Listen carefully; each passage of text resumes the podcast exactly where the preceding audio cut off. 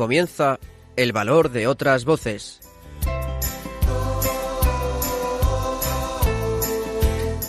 Con Carmen Massanet.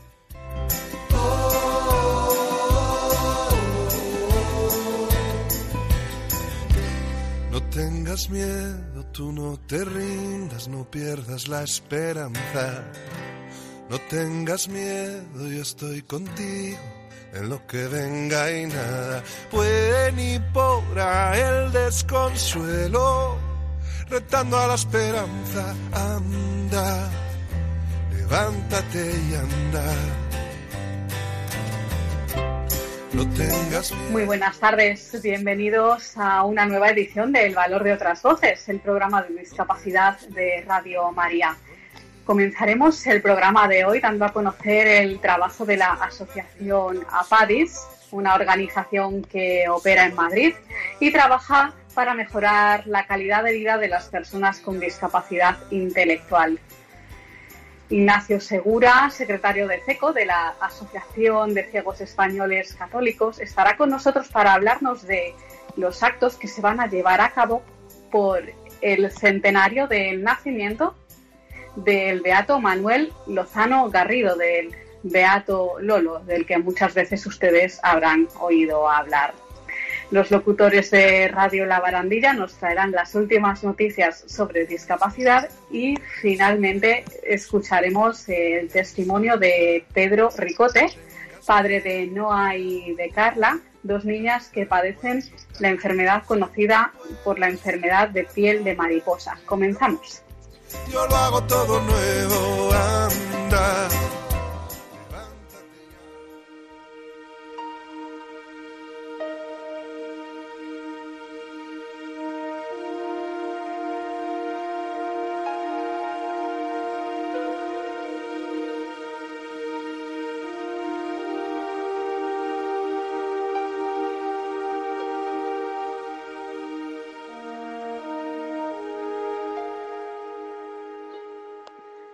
Como adelantábamos en nuestro sumario, comenzaremos el programa de hoy dando a conocer el trabajo de la Asociación APADIS, una organización que opera en Madrid y trabaja para mejorar la calidad de vida de las personas con discapacidad intelectual. Para saber algo más sobre este fantástico proyecto, tenemos con nosotros a Cristian Loste del área de responsabilidad social corporativa de APADIS. Muy buenas tardes, Cristian. Muy buenas tardes, Carmen. Encantado de saludarte. Nos alegramos de tenerte con nosotros en el programa. Vamos con un poquito de historia. Cuéntanos cómo nace la asociación APADIS. Sí, bueno, APADIS es una entidad, como bien decías, operamos en la Comunidad de Madrid, estamos radicados más concretamente en el municipio de San Sebastián de los Reyes y su historia, bueno, pues es bastante similar a la de muchas otras entidades que allá por los años 80 en un momento en el que se produjo esta explosión asociativa de un poco autoconciencia de, derechos y empezó un poco el país a, ponerse un poquito en orden, pues bueno, una serie de familias, concretamente en el año 81, eh, en esta zona, como digo, de San Sebastián de los Reyes, pues decidieron unir sus fuerzas para trabajar por el bienestar de sus hijos y de sus hijas que tenían discapacidad intelectual y que hasta el momento, pues bueno, veían que los recursos que tenían disponibles eran muy pocos, que las ayudas que recibían del entorno y del municipio eran, eran pequeñas y bueno, decidieron unirse sobre todo para empezar a trabajar codo a codo para, para mejorar su situación y para darles a sus hijos un futuro mm, que luego se ha revelado como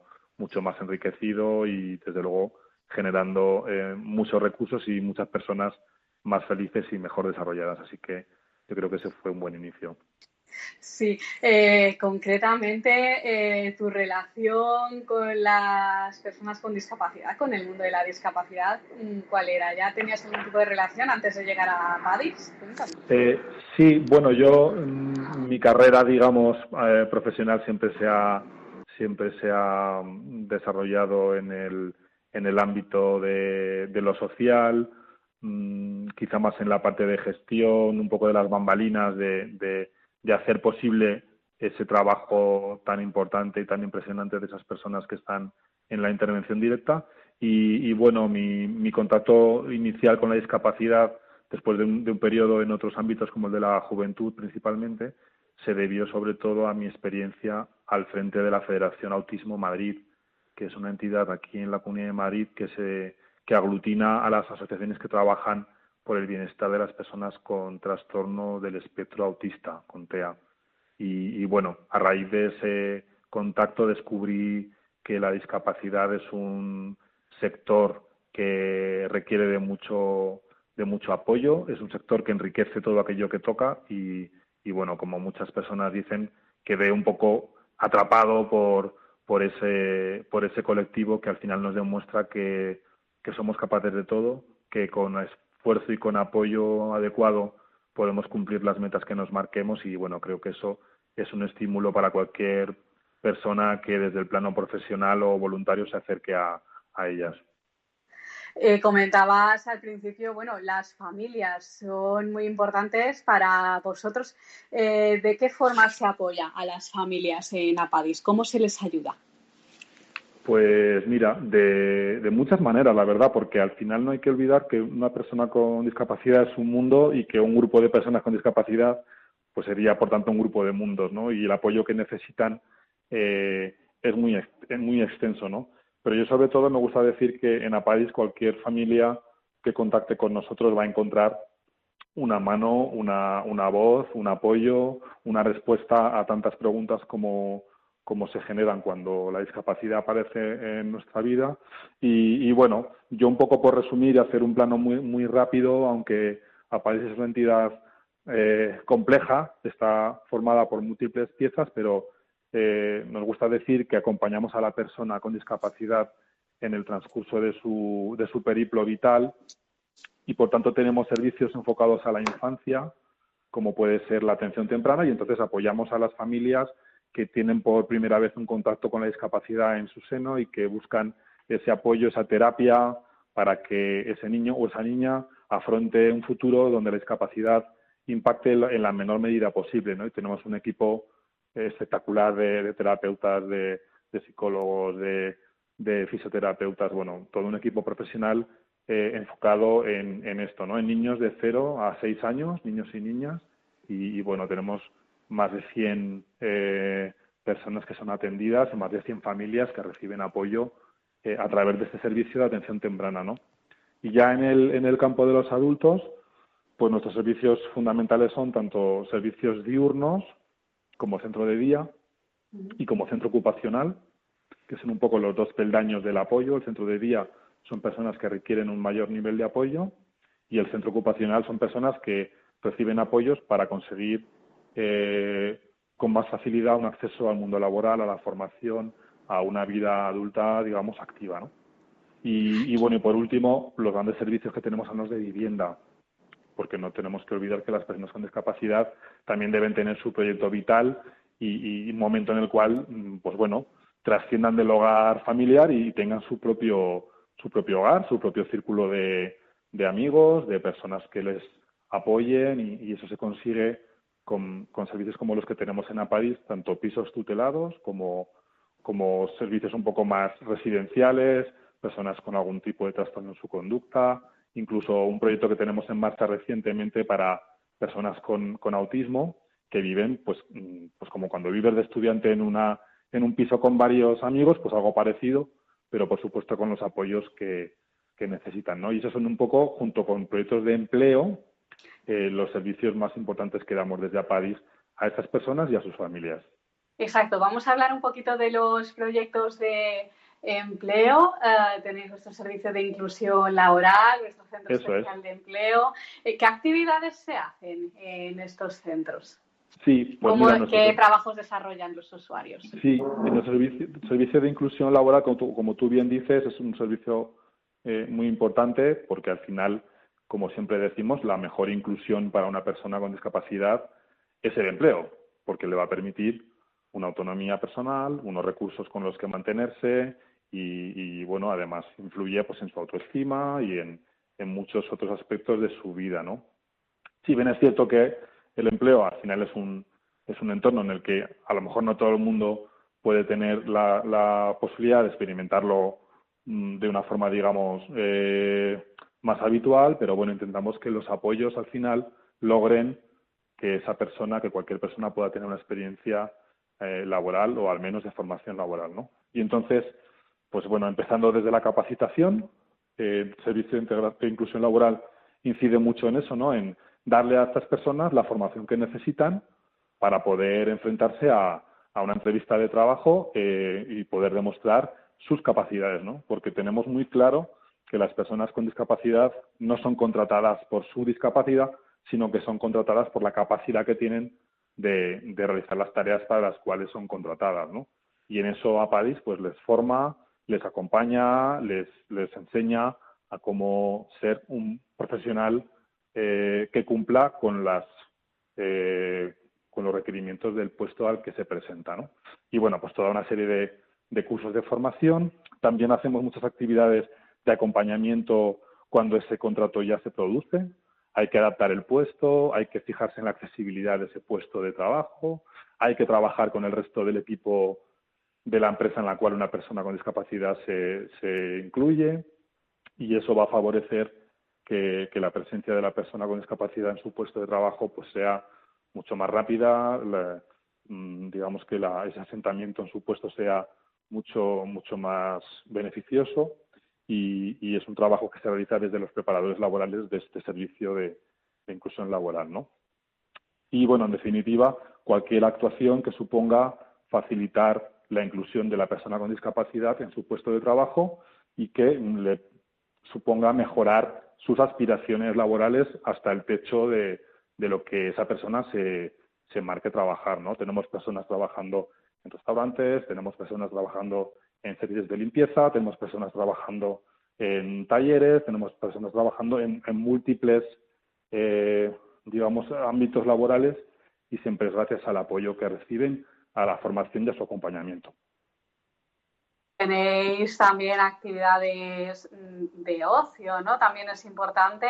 Tenéis musicoterapia, teatro, bueno, y hasta taller de radio también, ¿no? También, también. Cualquier actividad que, que uno planifique para, para favorecer la inclusión de una persona en su entorno, pues evidentemente hemos empezado por lo, digamos, lo más sensible, que es cómo formarles, cómo ayudarles a conseguir los objetivos que se marquen, pero como tú muy, bien estás citando, es también vital el, favorecer y dar los apoyos a, las personas para que logren también su desarrollo como seres humanos, como miembros de, una sociedad y para eso es muy importante todo lo que suponga ocio, todo lo que suponga educar y, facilitar las experiencias de arte, de comunicación, de, pues bueno, ¿no? Cualquier cosa que al final una persona sin discapacidad tiene más facilidad para realizarlo por sí solo.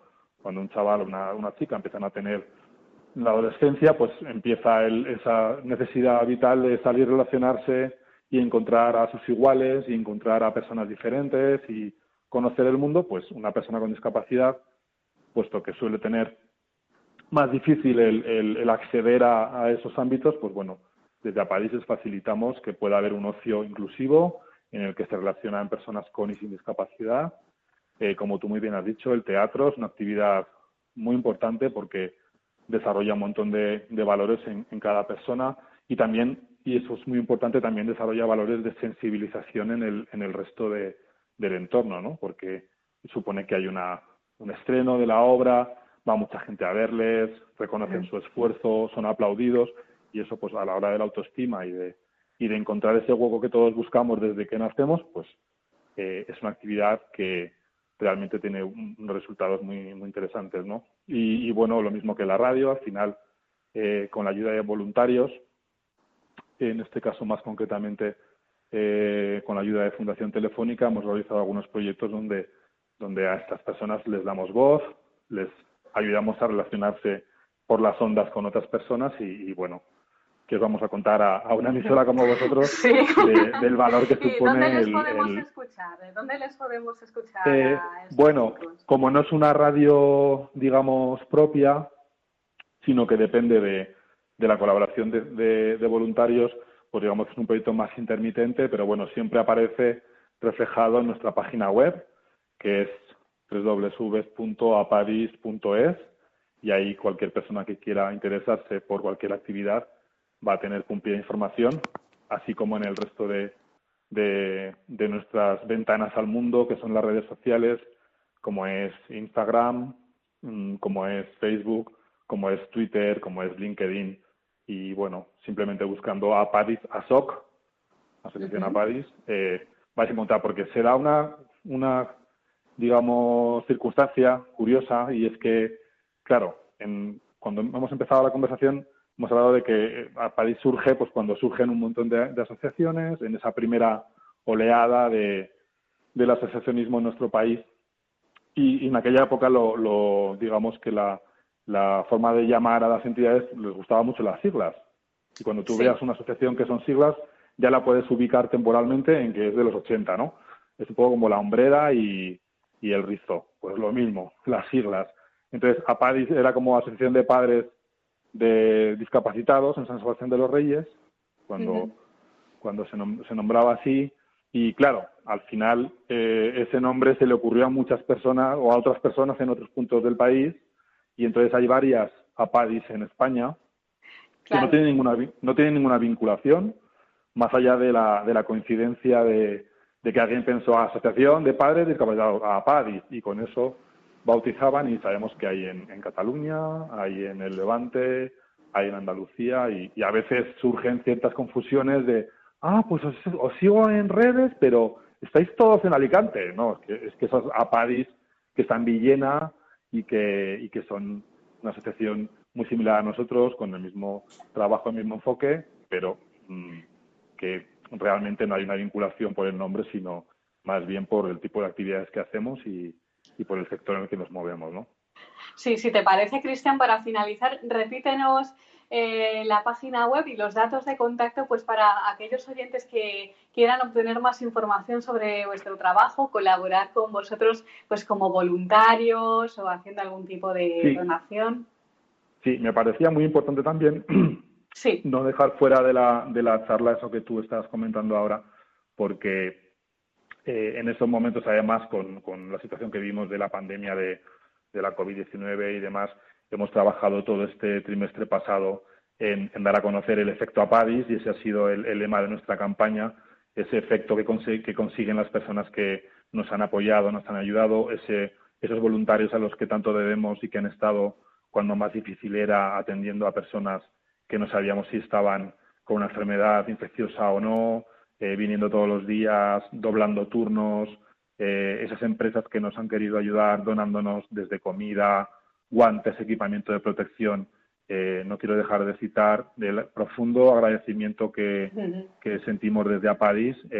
queremos animar a cualquier persona que siga teniendo deseos de ayudar a los demás. Hemos tenido mm, asociaciones de mujeres haciendo mascarillas de tela para nosotros, hemos tenido personas que han venido a darnos desayunos ha habido una, serie de detalles que verdaderamente han sido muy emocionantes y os quiero decir que en, Apadis, con nuestra página web www.apadis.es, vais a encontrar en la cabecera de la página web un enlace sencillo para hacer una pequeña donación. Cualquier cantidad vale, es simplemente para mm, testimoniar que estamos con las personas que más apoyo necesitan, queremos eh, que estén protegidas, que tengan en Apadis un hogar seguro, libre de virus y os podemos asegurar que es difícil en estos tiempos conseguirlo si no tenemos equipos, si no tenemos equipamientos, si no tenemos herramientas y personal suficiente. Entonces, voluntarios que nos quieran ayudar, que quieran acompañar a personas con discapacidad, eh, están más que invitados y, como os digo, nuestra página web www.apadis.es y en el número de teléfono 91 654 42 07. Lo repito, 91 654 4207. Si queréis ser parte del efecto Apadis, sentiros invitados e invitadas a formar parte de, nuestra maravillosa aventura. Pues Cristian Loste del área de responsabilidad social corporativa de Apadis, muchísimas gracias de verdad por estar con nosotros. Gracias a vosotros por vuestro interés, por darnos voz y por hacer la labor que estáis haciendo.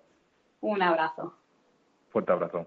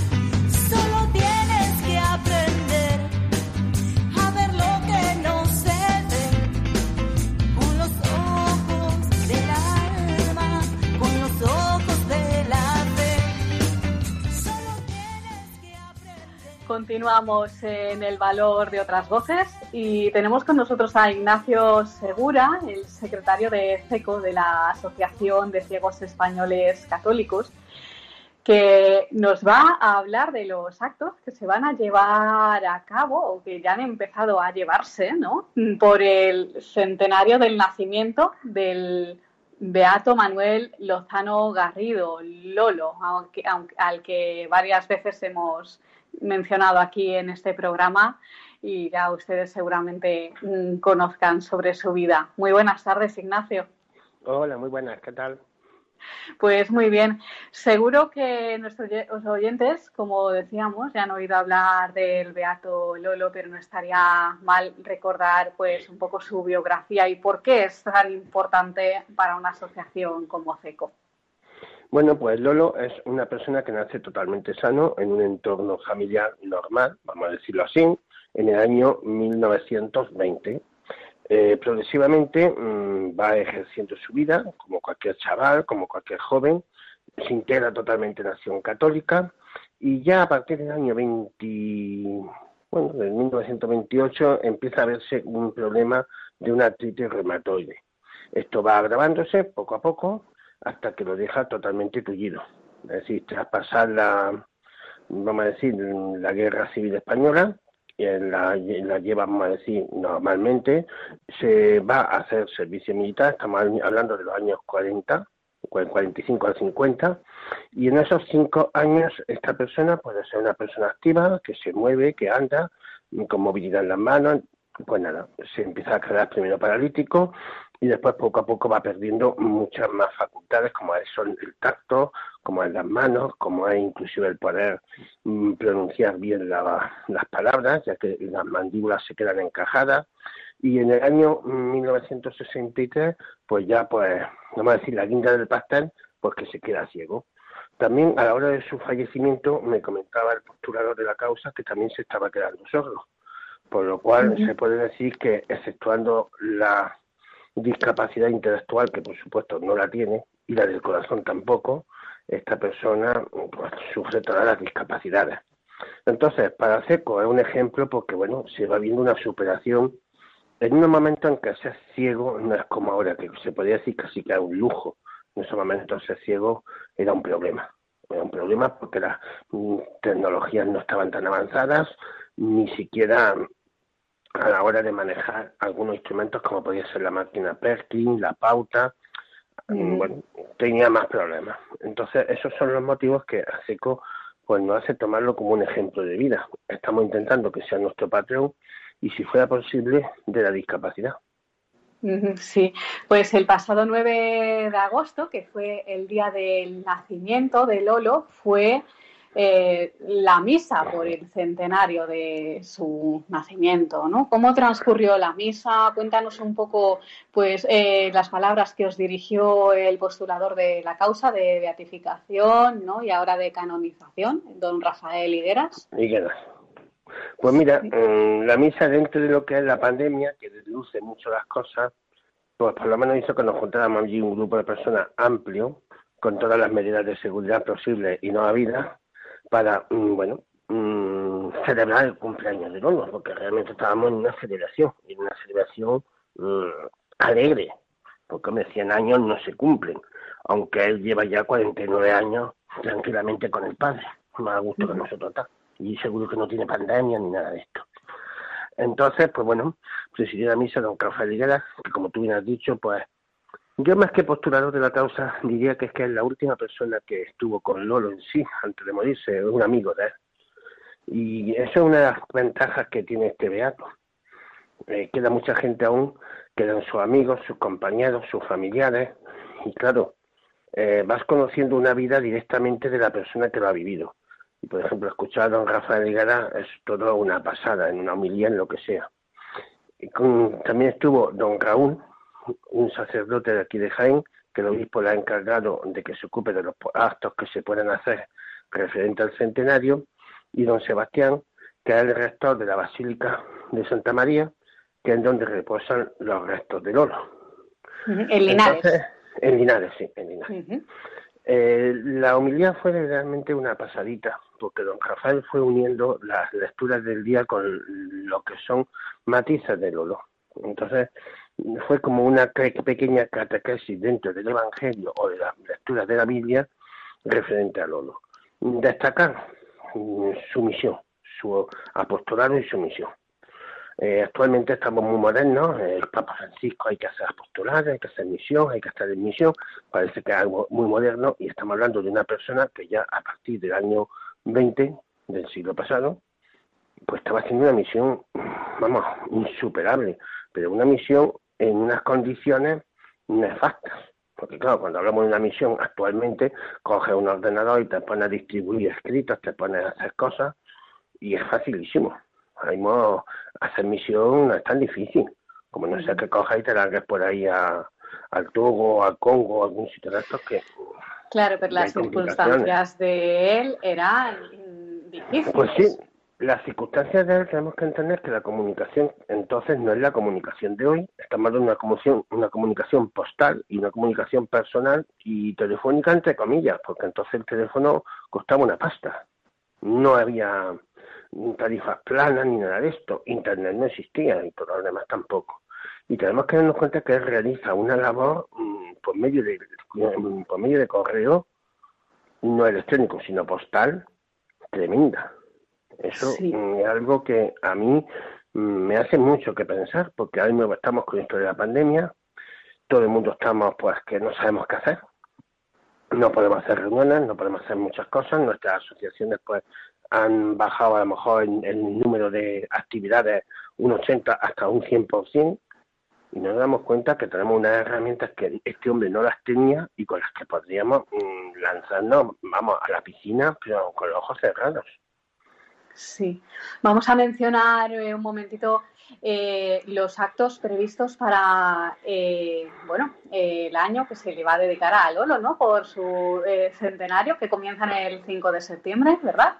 Correcto. Vamos a ver, los dos actos que ahora mismo hay programados es el día 9, como el que ya ha pasado, que fue la misa, no va a decir de cumpleaños, y luego ya el día 5 de septiembre, que va a ser la misa de apertura del año que se dedica a Lolo que lo presidirá, si no pasa nada, el señor obispo. Mm, los actos no hay un, vamos a ver, no se está haciendo, vamos a decir, un calendario, porque la situación que tenemos, pues hay que ir buscando en qué momento se puede hacer algo.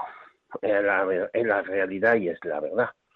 Pero bueno, mm, no creo que pierda mucho, ni todo lo contrario, creo que hay mucha ilusión y seguro que habrá muchísimos actos con periodistas, con catequistas, que lo están programando y bueno, si no se puede hacer de una forma presencial, pues lo harán de una forma virtual. Y como he dicho, ahora mismo es que es una ventaja tremenda. Pues no es más que impresionante. Pues sí, pues Ignacio, como siempre, si te parece, pues nos das los datos de contacto de, de CECO, de la Asociación de Ciegos Españoles Católicos, porque hay muchas cosas más que hacéis que, bueno, que los oyentes que quieran mm, pueden informarse, ¿no? Vale, pues mira, también voy a decir que si alguna persona quiere eh, buscar información de Lolo, en Internet está la página de la Fundación, mm, que es Fundación Amigos de Lolo, la busca y ahí puede tener muchísima información de Lolo, su escrito, sus libros, los libros que se han escrito sobre él, premios que le dieron, etcétera. Y luego, referente a SECO, pues bueno, nosotros somos socios de honor de la Fundación de Amigos de Lolo y bueno, ese es el motivo por el que nosotros difundimos la figura de esta persona. Bueno, no solamente por ser socio de honor, que eso parece una mm, tontería o un poco de soberbia. Nosotros lo hacemos porque nos sentimos totalmente compenetrados con ellos. Entonces, nuestros teléfonos de contacto sería el 643 11 40 22. Ese es el teléfono oficial de SECO. Si alguien me quiere llamar a mí personalmente, le dejo mi teléfono que es el 627 38 13 96. Y luego el correo oficial es secretaria arroba seco.org.es. Todo en minúscula. Perfecto, pues Ignacio Segura, secretario de CECO, de la Asociación de Ciegos Españoles Católicos, muchas gracias por difundir en este caso pues mm, la vida de este beato, como es Manuel Lozano Garrido, Lolo. Muchísimas gracias por estar con nosotros otra Pues, vez. Pues muchísimas gracias a vosotros y buen verano de lo que queda de verano. Un abrazo, hasta pronto. Hasta luego.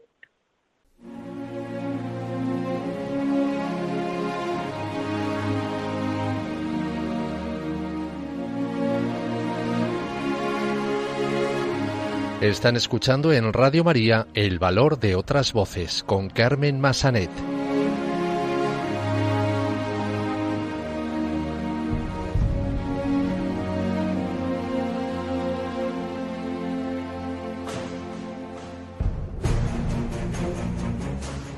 Pues continuamos en el valor de otras voces y ahora vamos a escuchar las últimas noticias sobre discapacidad.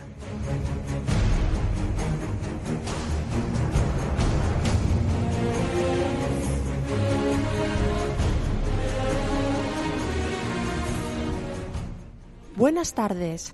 Los locutores de Conecta con nosotros de Radio La Barandilla os traemos esta semana a Radio María las noticias sobre discapacidad. Para la sección de hoy estamos Francisco y una servidora Fe. Comenzamos. Canarias adapta las medidas para centros de personas mayores y con discapacidad, flexibilizando el régimen de visitas. El Gobierno de Canarias publicó el 31 de julio la modificación de la orden del 20 de mayo de 2020 por la que se establecen las medidas para los centros y demás establecimientos de personas mayores y con discapacidad durante la crisis sanitaria ocasionada por la pandemia del coronavirus, entre las que se encuentran la flexibilización del régimen de visitas, la modificación de la orden ha sido elaborada de forma conjunta por las Consejerías de Derechos Sociales y de Sanidad, con el objetivo de adaptarla a la nueva normalidad. Fundación 11 e Ilunio en Tecnología y Accesibilidad lanzan la segunda encuesta sobre accesibilidad y TIC en el ámbito sanitario. Continúan trabajando en un proyecto para analizar la, la accesibilidad y el uso de las tecnologías de información y comunicación TIC en el sistema sanitario.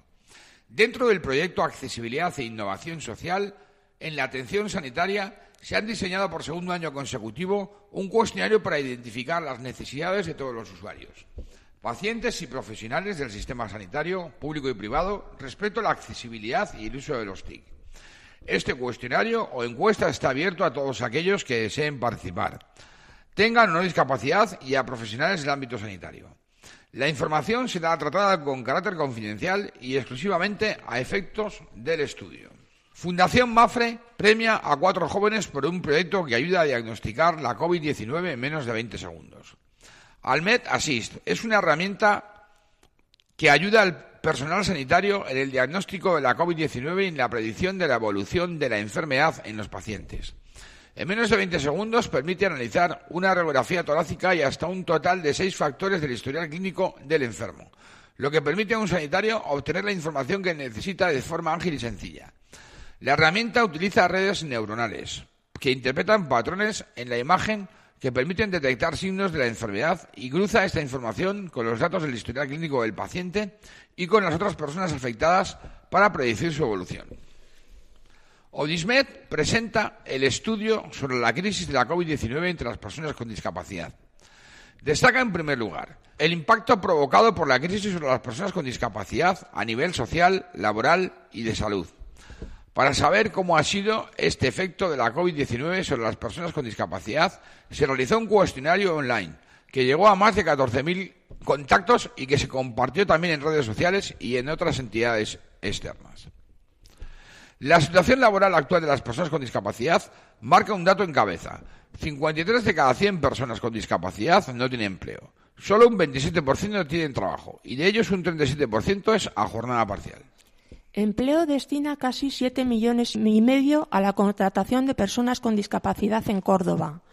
El delegado de Empleo, Formación, Trabajo Autónomo, Economía, Conocimiento, Empresas y Universidad de la Junta en Córdoba visitó el pasado 30 de julio el Centro Especial de Empleo que la Fundación Futuro Singular Córdoba tiene en el municipio de Castro del Río y que el Servicio Andaluz de Empleo, SAE, ha calificado como tal recientemente, donde ha resaltado que Empleo destina casi siete millones y medio de euros a la contratación de personas con discapacidad en la provincia.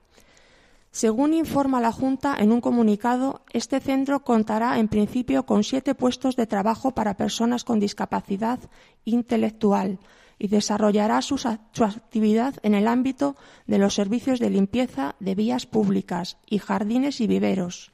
El SAE, adscrito a la Consejería de Empleo, Formación y Trabajo Autónomo, destinará este año para Córdoba 7.475.000 euros a la nueva convocatoria de incentivos para fomentar la creación, el mantenimiento y la adaptación de puestos de trabajo ocupados por personas con discapacidad, tanto en centros especiales de empleo como en empresas ordinarias. La ley del cine incentivará las creaciones audiovisuales en lengua de signos. Las nuevas ayudas estatales apuestan por normalizar la presencia en este ámbito como una lengua más. El nuevo sistema estatal de ayudas a la cinematografía y al audiovisual que regula la ley del cine incentivará la creación audiovisual en lengua de signos española y en lengua de signos catalana. 50 mujeres con discapacidad se forman en puestos tecnológicos gracias al programa Radia. Un total de 50 mujeres con discapacidad recibirán formación para acceder a puestos tecnológicos gracias al programa Radia. Una iniciativa impulsada por Fundación ONCE, la Confederación de Consejos Sociales de las Universidades Españolas y la Fundación COE, cuyo objetivo es favorecer la inclusión de personas con discapacidad en entornos de trabajo digital. La formación comenzará el próximo mes de septiembre y finalizará en junio de 2021. CERMI exige a la Junta de Andalucía actuaciones concretas de inclusión en la planificación del nuevo curso escolar. El Comité de Entidades Representantes de Personas con Discapacidad de Andalucía, CERMI, ha reclamado a la Consejería de Educación y Deportes de la Junta medidas y propuestas concretas para garantizar la salud, la inclusión y la accesibilidad en el aprendizaje del alumnado con discapacidad en las actuaciones preventivas frente al COVID-19 en el nuevo curso. CERMI Andalucía y sus entidades miembro han manifestado en un comunicado su preocupación por la falta de diálogo y apertura de la Consejería de Educación para con la plataforma que representa y defiende los intereses de la infancia y adolescencia con discapacidad. El CERMI plantea que la futura ley de arquitectura y calidad del entorno construido incluye la accesibilidad como eje nuclear. El Comité Español de Representantes de Personas con Discapacidad, CERMI, reclama que la futura ley de arquitectura y calidad del entorno construido tenga como principios inspiradores y ejes, y ejes nucleares de la accesibilidad universal y el diseño para todas las personas. La accesibilidad y la usabilidad de los entornos arquitectónicos y urbanizados sin exclusiones ni discriminaciones. Es un anteproyecto de ley que está, está elaborando el Ministerio de Transportes, Movilidad y Agenda Urbana. A juicio de la entidad, el texto legal debe tener en cuenta la accesibilidad, también en materia de eficiencia energética y sostenibilidad. Fundación 11 llevará la voz de Alexa a los ascensores para minimizar el riesgo del contagio del coronavirus. Saturn Lab, la empresa que ha diseñado el sistema de voz de Alexa, y Google Assistant ayudarán ahora a la Fundación 11 a crear un sistema que permita dialogar a los ascensores con sus usuarios para moverse por las distintas alturas de los edificios sin necesidad de que toquen las botoneras. Este reto, demandado por Fundación 11 para minimizar el riesgo que supone tener que tocar las botoneras para las personas con discapacidad, será una realidad gracias a los e-sprints B2B de la Fundación Empresa y Sociedad. Uno de estos retos planteados es el de la Fundación 11, que está preocupada por el riesgo que supone para algunas personas con discapacidad, pero también para la población en general la manipulación de los ascensores a la hora de contagiarse del coronavirus y de otros virus. Y hasta aquí la sección de hoy. Y en el próximo programa, más.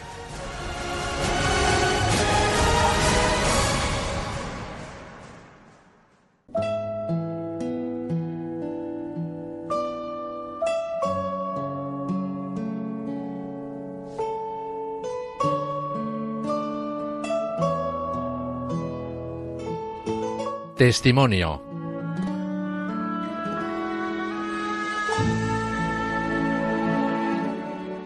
Continuamos en el valor de otras voces y ahora vamos a escuchar el testimonio de Pedro Ricote, padre de Noa y de Carla, dos niñas que padecen una enfermedad conocida como la enfermedad de la piel de mariposa. Él nos va a contar su experiencia con sus hijas y con esta enfermedad.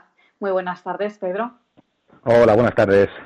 Nos alegramos de tenerte con nosotros en el programa. En primer lugar, Cuéntanos exactamente en qué consiste la enfermedad de, de Noa y Carla. ¿Cuál es, ¿Qué nombre tiene exactamente y qué les produce? Bueno, pues la piel de mariposa eh, eh, se denomina eh, la enfermedad de la piel de mariposa es técnicamente se llama epidermolisis bullosa y consiste básicamente para que la gente lo entienda que a estos, a estos pacientes les falta lo que es el pegamento que une la piel al cuerpo. Entonces, bueno, le falta una proteína que, hace que su piel al mínimo roce o, o, con, con, un beso, con un abrazo, pues se pueda, se pueda descamar, pueda producirle úlceras y, heridas. Entonces, bueno, tienen que llevar gran parte del cuerpo durante toda su vida vendado para, para prevenir esas lesiones y para, y para evitar infecciones y demás. Claro, eh, ¿qué secuelas les puede producir a medio o largo plazo esta enfermedad? Bueno, pues es que mm, la enfermedad tiene muchos, digamos, muchos rangos. No es lo mismo, aunque sea la misma enfermedad, en, a cada paciente le afecta de una forma. Entonces, sí es verdad que el punto más característico de la enfermedad es la piel, pero también afecta a, a nivel interno, afecta a las mucosas, mucosas tanto de ojos como esófago, garganta. Entonces, bueno, pues estos niños suelen tener bastantes problemas a la hora de tragar. Eh, casi todos suelen llevar echas una, un, botón gástrico para darles de comer directamente a través del estómago, con un, se les pone un, botón, les hacen una cirugía, les ponen una especie de botoncito en el estómago, entonces directamente se puede dar comer por ahí. También les afecta a, a las manos porque hace que, que, los dedos de los, de los pies y de las manos se junten y se cierren, y se queden, digamos, como si fuera un muñón. Entonces, bueno, pero luego cada paciente es un mundo. Hay niños que les afecta más de una forma y hay niños que les afecta más de otro. ¿En qué momento os dais cuenta de que algo no va bien?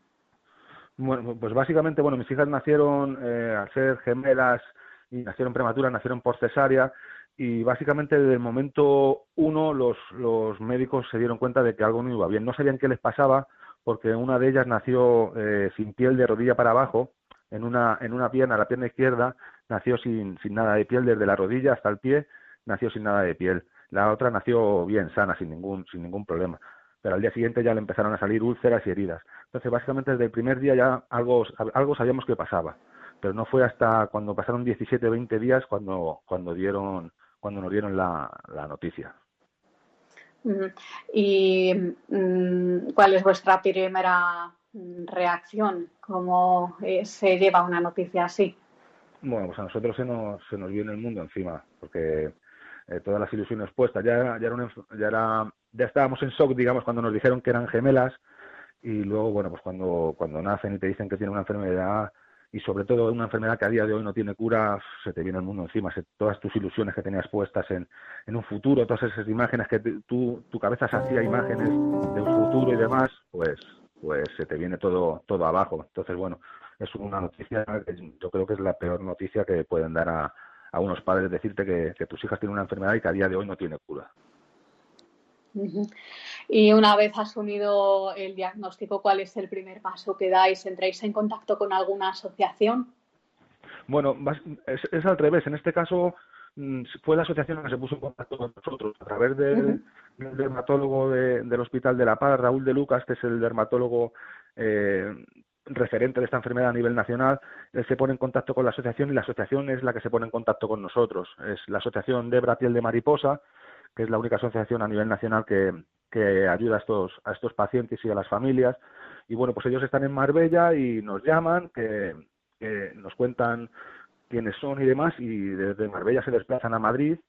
Y bueno, pues allí ellos nos dan una serie de, de formación, digamos, para, para de cómo tratar a las niñas, porque claro, eh, empiezas, a, empiezas, eres padre, pero empiezas a ser enfermero también, porque nosotros somos los que curamos a las niñas día a día. Entonces ellos te dan una serie de pautas de cómo cogerlas, de cómo curarlas, de cómo cambiarle los apósitos, cómo... Entonces, bueno, todo eso fueron ellos los encargados de ponerse en contacto con nosotros.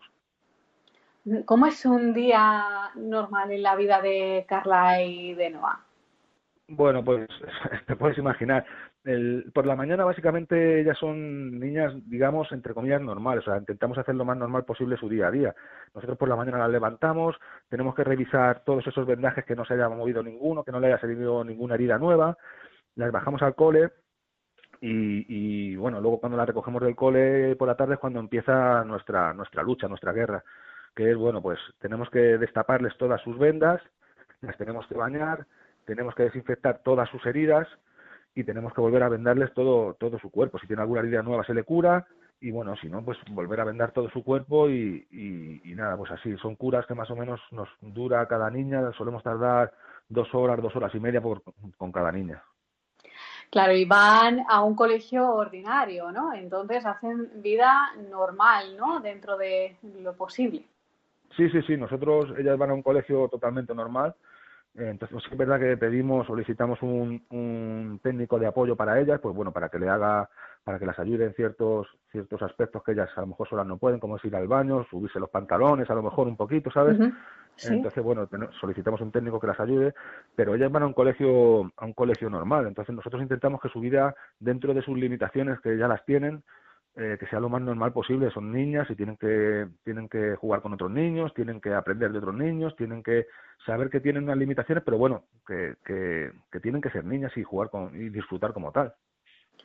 ¿Cómo ves el futuro para ellas? Pues, ¿Van a poder dar su vida normal, independiente, trabajar?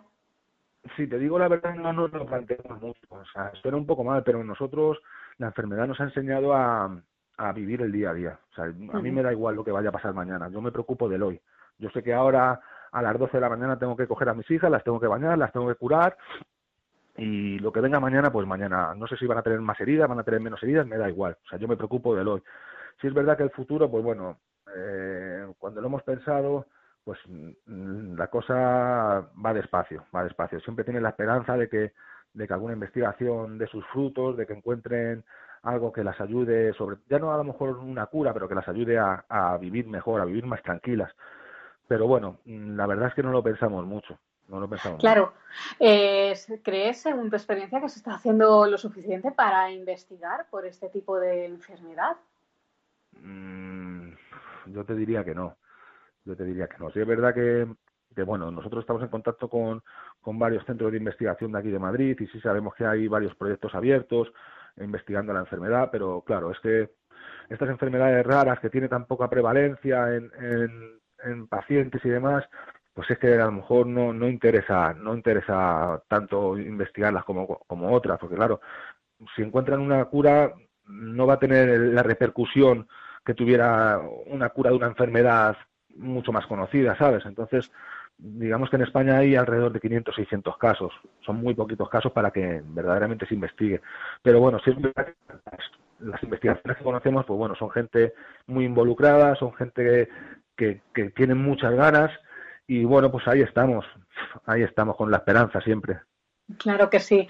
Mm, mm, para finalizar, nos gustaría que nos que enviaras un mensaje de ánimo, pues a los oyentes, a las familias que puedan estar en una situación parecida a la vuestra, ¿qué les dirías para que no dejen de luchar por seguir adelante? Bueno, yo siempre tenemos, nosotros tenemos una frase desde que nacieron las pequeñas y es eh, rendirse no, no es una opción, o sea, rendirse no es una opción. Nosotros en todos los momentos de bajón que hemos tenido y que seguimos teniendo y muchos, eh, yo lo primero que hago es coger a mis hijas, mirarles a la cara y, ver esos ojos de fuerza y, y de ganas de seguir adelante y eso me vuelve a cargar las pilas otra vez. Entonces, yo siempre suelo decir, rendirse no es una opción. Muy bien. Pues Pedro Ricote, padre de Noah y de Carla, que padecen la enfermedad de la piel de mariposa, muchísimas gracias por estar con nosotros en el programa. Bueno, pues muchísimas gracias a vosotros y, y gracias por, por dejarnos transmitir un poquito y dar un poquito a conocer, a conocer la enfermedad. Un abrazo. Un abrazo, buenas tardes.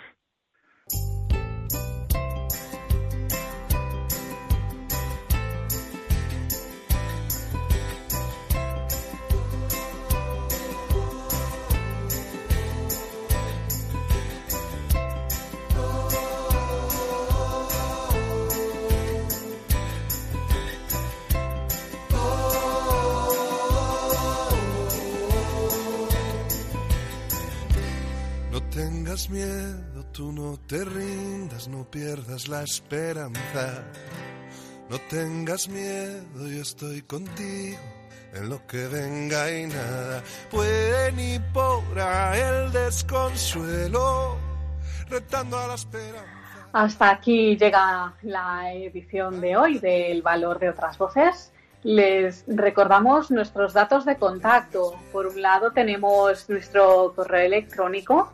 La dirección es el valor de otras voces arroba radiomaria.es, el valor de otras voces arroba radiomaria.es y también tenemos nuestro contestador. El teléfono es el 91 005 3305 91 005 3305 un abrazo a todos nuestros oyentes y muchas gracias por estar al otro lado de la radio o del ordenador también. Nos escuchamos en 15 días.